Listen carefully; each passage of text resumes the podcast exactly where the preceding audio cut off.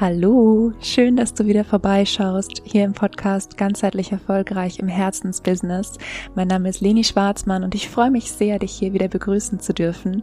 Heute mit dem Thema drei Tipps für Interessentengespräche von Herz zu Herz. Gespräche mit Interessenten oder mit potenziellen Käufern authentisch, angenehm und auch wirklich herzlich zu führen, ist ein Thema, das von meinen Kunden ganz, ganz häufig an mich herangetragen wird, wo viele sich manchmal so ein bisschen verlieren in ja, irgendwelchen Leitfäden, irgendwelchen Standardsachen. Und diese Folge, die du jetzt hörst, ähm, beinhaltet keine Standardtipps in diesem Sinne, aber ich teile drei Inspirationen mit dir, wie du auch solche Gespräche aus dem Herz führen kannst. Also lass uns loslegen.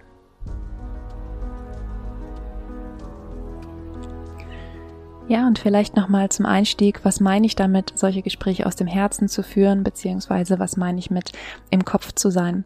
Vielleicht kennst du das, dass du in Gesprächen mit Interessenten immer wieder zum Beispiel so diesen Gedanken hast, du musst dich jetzt gut präsentieren und dann führst du das Gespräch so mit der Frage im Kopf, wie kommt das an, was ich gerade sage? Mache ich das hier richtig? Mache ich das dem anderen recht? Und dann bist du eben sehr stark im Kopf und vergisst das, worum es tatsächlich geht. Denn du bist wahrscheinlich nicht in deinem Herzensbusiness gelandet, um irgendwie das Gefühl zu haben, du musst dich jetzt toll präsentieren, sondern du bist hier, um Menschen zu helfen. Genauer gesagt, diesem einen Menschen, der dann gerade vor dir sitzt, mit genau diesem Thema, in genau dieser Situation. Und in solchen Momenten wirklich wieder zurück auf die Herzebene zu kommen, auf das, worum es eigentlich wirklich geht und wofür du angetreten bist. Das ist das, worin ich dich unterstützen möchte und worum es in dieser Folge geht. Und die erste Inspiration, damit möchte ich starten, ist ein Mindset-Shift. Denn die Frage, die du dir stellen kannst, ist tatsächlich nicht, wie kann ich mich hier bestmöglich präsentieren vor meinem Interessenten, sondern die Frage ist, was braucht mein Interessent wirklich? Denn dann steht der Mensch im Fokus und dann holst du ihn dort ab, wo er steht, ohne ihn mit deinen vielleicht tausend Ideen zu erschlagen, die du irgendwie hast. Denn eine Sache, die in Deutschland ähm, sehr verbreitet ist und ich würde vermuten in der ganzen westlichen Welt, ist dieses Gefühl von, ich muss mich jetzt präsentieren, ich muss mein Wissen präsentieren, ich muss zeigen, was ich alles drauf habe.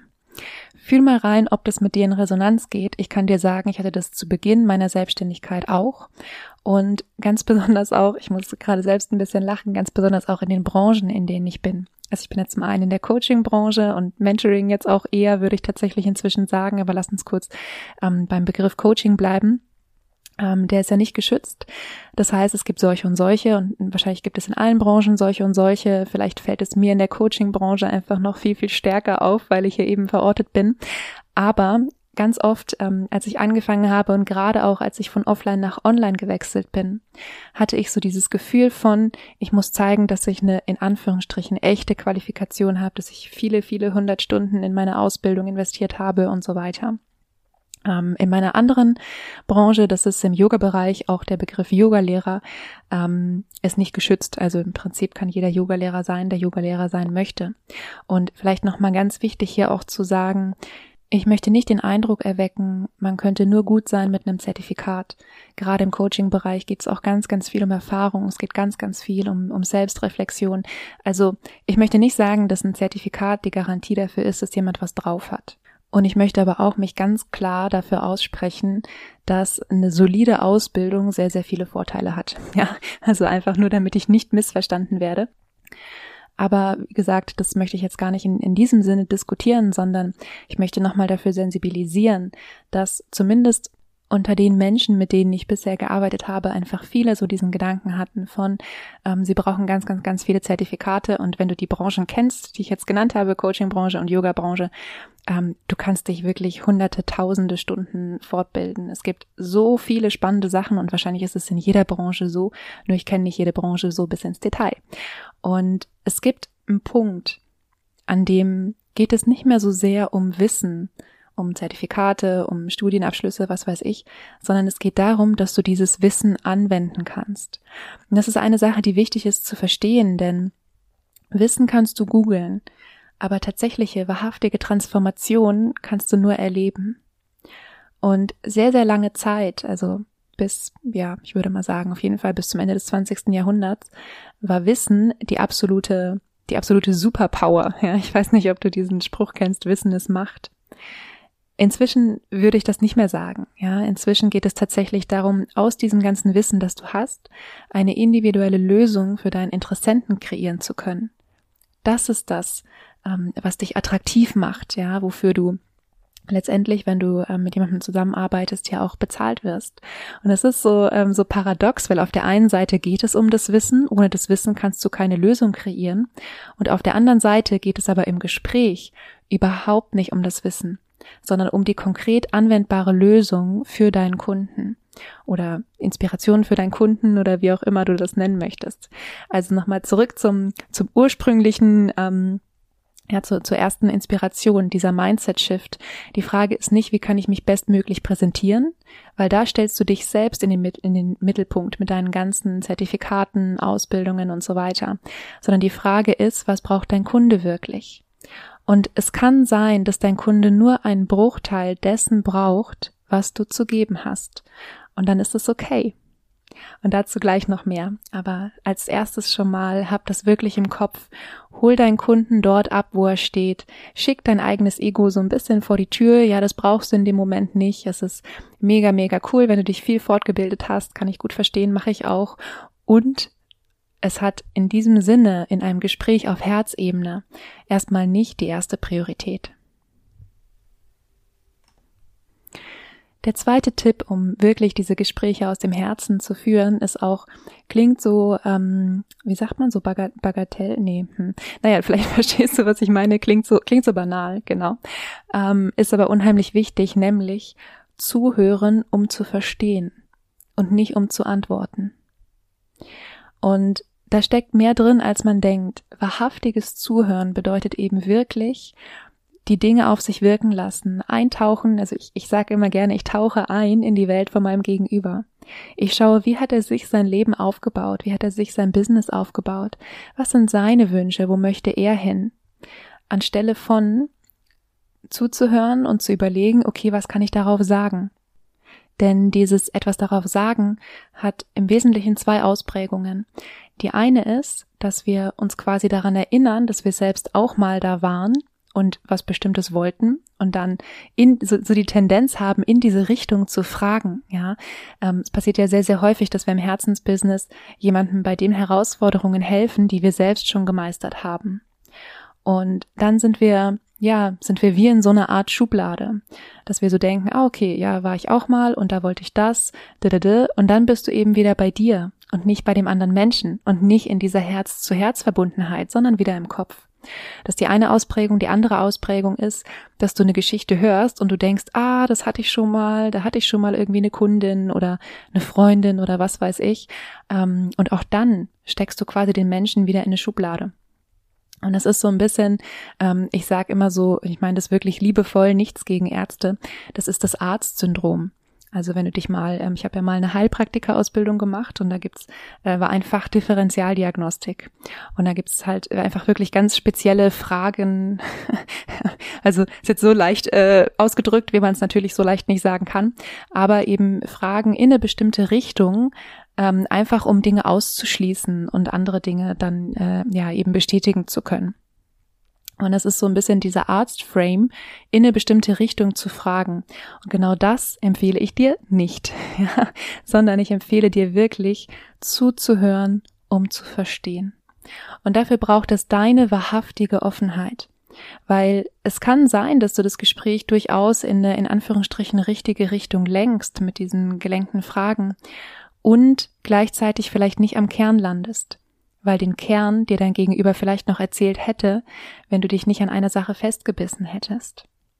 Und ich persönlich, ich stelle oft erstmal sehr wenige Fragen im ersten Gespräch und bitte den Menschen zu erzählen, was er denkt, was jetzt hier hingehört, damit ich einfach zuhören kann und einfach, ja, wirklich eintauchen kann in, in die Informationen, die er mir gibt, ohne dass ich konkret danach frage.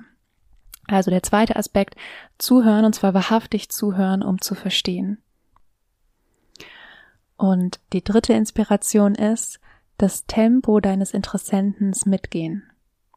Was meine ich damit? Vielleicht siehst du bei deinem Interessenten schon Themen, die er selbst noch gar nicht gesehen hat oder auch gar nicht angesprochen hat. Und das ist okay, denn in gewisser Weise ist es auch der Job von uns Coaches und gegebenenfalls auch von Trainern, Beratern, Heilberuflern, wer auch immer du, ähm, du bist, was auch immer du beruflich machst, im Dienstleistungsbereich, sagen wir einfach mal so. Und möglicherweise ist das noch nicht unbedingt dein Auftrag. Ich gebe dir mal ein Beispiel ähm, um einfach um die Perspektive zu wechseln. Stell dir vor, du möchtest in deinem Wohnzimmer, in deiner Wohnung eine neue Tapete haben. Und dann lässt du einen Handwerker in dein Wohnzimmer und sagst, hier möchte ich das Wohnzimmer umgestalten und so. Und er schlägt dir vor, gleich im ganzen Haus irgendwie die Tapete anders zu machen, die Decken neu zu bemalen, Stuck dran zu machen, was weiß ich, ja kann sein, dass er total recht hat, dass es gut aussehen würde und dass es eine tolle Sache wäre und so weiter.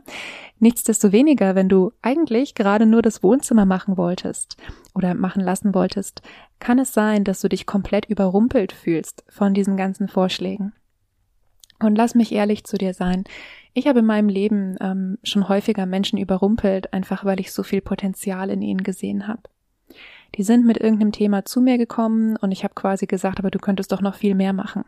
Und die waren aber überhaupt nicht, in Anführungsstrichen, überhaupt nicht bereit dafür. Und ich meine es nicht wertend, sondern ich hatte zum Beispiel, um, um es konkreter zu machen, ich hatte mal eine Frau, äh, die hatte kurz davor, ähm, kurz bevor wir gesprochen haben, ihr zweites Kind zur Welt gebracht. Und die kam mit einer, mit einer beruflichen Herausforderung und wollte jetzt aber nicht so komplett durchstarten, weil sie eben das zweite Kind noch hatte, was noch sehr, sehr jung war. Und ähm, ich habe ihr tausend, gefühlt tausend Ideen aufgezeigt, was sie alles machen könnte und was ich alles in ihr sehe. Aber es war für sie gerade gar nicht dran. Und spür mal rein, vielleicht rebelliert jetzt gerade so ein Teil in dir. Das könnte ich sehr gut verstehen, wenn es so ist. Weil ich habe auch immer gedacht, ja, aber das ist ja das, was mich auszeichnet, dass ich einen Mensch eben wirklich in seinem Potenzial sehe. Und jetzt sitzt er vor mir und ich soll es ihm nicht sagen. Also so, so ähnlich habe ich quasi mit mir selbst ähm, gesprochen, als ich mal so äh, mich da selbst reflektiert habe. Und gleichzeitig ist es, natürlich kam es von Herzen, was ich ihr gesagt habe. Und es war nicht das Tempo ihres Herzens. Und letztendlich ist die Erfahrung, die ich gemacht habe, dass Menschen, wenn sie, wenn sie offen sind für mehr, ja, wenn sie das Gefühl haben, du siehst was, was sie vielleicht noch als Thema haben, was du ihnen äh, gerade nicht sagst, dann fragen die danach. Also ich führe regelmäßig Gespräche mit mit Menschen, die ähm, ja, die mir eben ihre Themen schildern und dann sprechen wir darüber und dann ähm, ja sprechen wir darüber, wie wir auch daran zusammenarbeiten können und dann fragen die danach, ja glaubst du denn, dass es so das das ist, was mich weiterbringt? Und dann ist es für dich eine Einladung zu sagen, ähm, ja, ich sehe auch noch was anderes. Ja. Ähm, aber also das ist wirklich, ähm, vertrau da auf deine Intuition, vertrau da auf dein Fingerspitzengefühl und im Zweifelsfall schau wirklich, was ist der Auftrag, mit dem der Mensch zu dir kommt. Und das heißt nicht, dass du dich beschneiden musst in deiner Kompetenz oder so. Ganz oft ist es auch so, also mir passiert es auch regelmäßig bei meinen 1 zu 1 Kunden, dass sie dann verlängern dass sie sagen, okay, jetzt habe ich diese eine Stufe erreicht und jetzt möchte ich die nächste erreichen. Und das sind aber Dinge, die, ja, die ergeben sich auf dem Weg und wo ich wirklich das Tempo meiner Kunden mitgehe.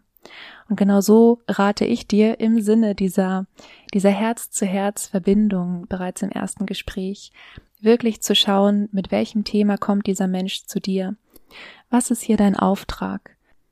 Und womit würdest du diesen Menschen vielleicht überfordern? Und du kannst immer noch, wenn du direkt ganz viele Sachen spürst bei diesen Menschen, die Notizen machen oder so, ja. Oder wie gesagt, wenn du ein Signal bekommst, was dir eben Offenheit äh, dafür signalisiert, dann kannst du das natürlich auch ansprechen, aber im ganz allgemeinen, dein Interessent gibt das Tempo vor. Und wenn dann das Wohnzimmer neu gemacht ist und er sich total wohlfühlt, dann könnt ihr darüber sprechen, ob es irgendwie weitergehen soll oder für den Moment nicht. Ja, und es gibt wirklich noch so viel mehr, was ich zu diesem Thema sagen könnte. Ich überlege tatsächlich auch mal einen Kurs anzubieten für Herz-zu-Herz-Kommunikation, ähm, weil es natürlich um, um ganz, ganz viel mehr noch geht. Aber für den Einstieg sind es wirklich jetzt erstmal drei Tipps, wo du dich mal selbst hinterfragen kannst, ob du die schon lebst. Und ich fasse sie nochmal zusammen. Als erstes hatten wir den Mindset Shift. Die Frage ist nicht, wie du dich bestmöglich präsentieren kannst, sondern die Frage ist, was braucht dein Kunde wirklich?